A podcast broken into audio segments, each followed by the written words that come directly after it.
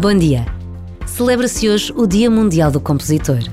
E são tantos os compositores que, ao longo da história, têm deixado a sua marca de beleza no mundo. Porque a música é arte e todos precisamos de ouvir e de sentir a música tocada e cantada. A música faz-nos companhia, marca dias e momentos especiais das nossas vidas, ajuda-nos a trabalhar, a estudar, a rezar. Esta breve pausa de reflexão e oração pode ajudar-nos a agradecer a Deus as vidas que conhecemos tocadas pelo dom da música e capazes de, por isso, nos fazer o bem.